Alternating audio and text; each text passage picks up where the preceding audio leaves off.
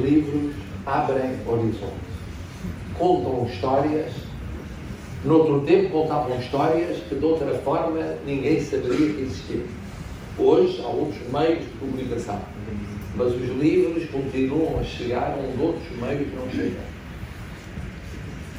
Quer naquilo que contam, quer na forma como contam, na profundidade como contam. Bom, primeira razão pela qual o ler é fundamental. Ler é conhecer mais coisas, mais acontecimentos, mais fatos, mais pessoas, mais experiências, muitas das quais não conhecerão tão bem de outra forma. Podem conhecer, de repente, num apontamento televisivo, ou no YouTube, ou numa coisa, em mensagens cada vez mais curtas. Porque o audiovisual é cada vez mais curto. São segundos. São poucos minutos. O livro permite-lhes todo o tempo do mundo e aprofundar aquilo que de outra forma é muito breve. Quanto mais souberem, mais rica é a vossa vida. Que distingue as sociedades avançadas das menos avançadas são as pessoas. É a formação das pessoas. Não é o ter petróleo, nem gás natural, nem, nem vento, nem água, nem para os renováveis.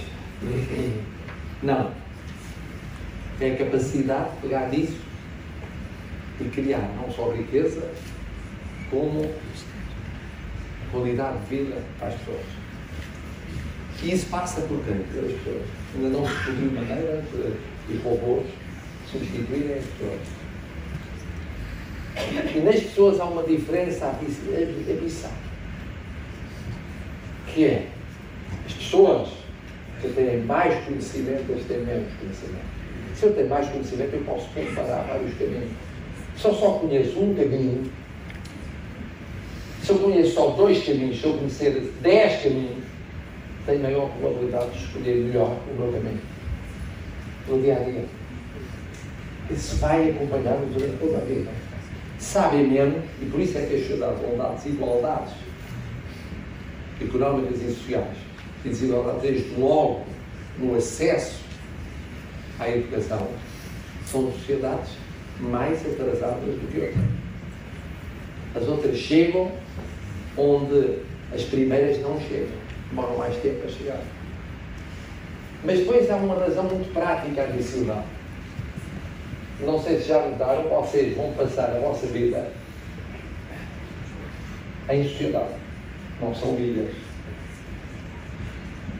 Vão construir a vossa vida com os outros e através dos outros. Gostem muito ou pouco disso. É assim. É assim. E aí vocês vão ter de dialogar com os outros. Dialogar umas vezes de forma agradável, outras de forma desagradável, uma vez tendo de obedecer a e não gostar, outras vezes mandando e gostando ou não gostando, outras vezes cooperando, outras vezes discutindo para chegar a uma, a uma solução razoável. Quanto mais lerem, maior é não só o vosso conhecimento, como o conhecimento da maneira de falar com os outros. Quem lê mais conhece mais palavras.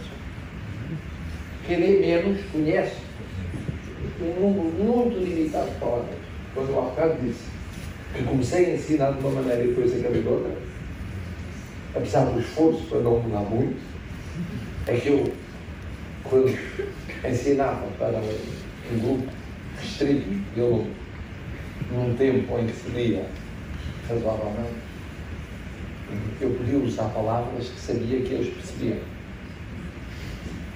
Se eu, só, se eu falar para um auditório, muito fácil. Sobretudo naqueles auditórios que não é o caso aqui, em que há grandes desigualdades no conhecimento daquilo que está a dizer, eu tenho de reduzir o número de palavras que utilizo. Progressivamente. Isso empobrece. Empobrece as ideias e empobrece a comunicação entre as pessoas. e empobrece e torna mais difícil. Com menos palavras, provavelmente nós radicalizamos mais as nossas posições.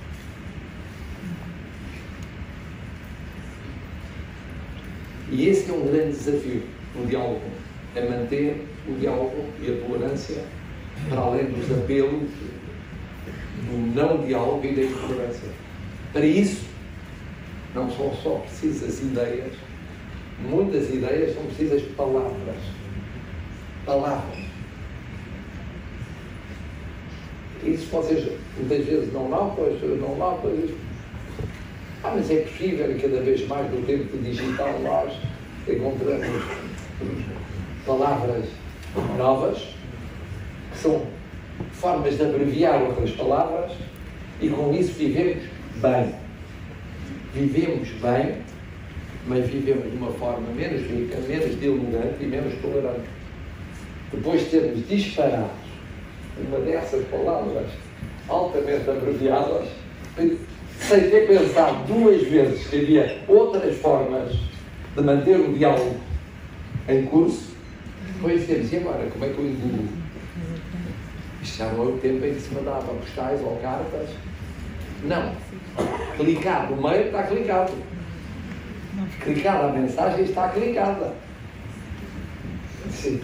E depois de clicada, o que é preciso refazer a vida para desclicar? Para descomplexar. Vejam como nas coisas mais pequenas da vossa vida é importante ler. É importante ler. É importante ler Saramago. É importante ler autores, todos eles. E vem havendo gerações cada vez mais jovens de autores. É importante ler prosa, é importante ler poesia. É importante nunca deixar de ler.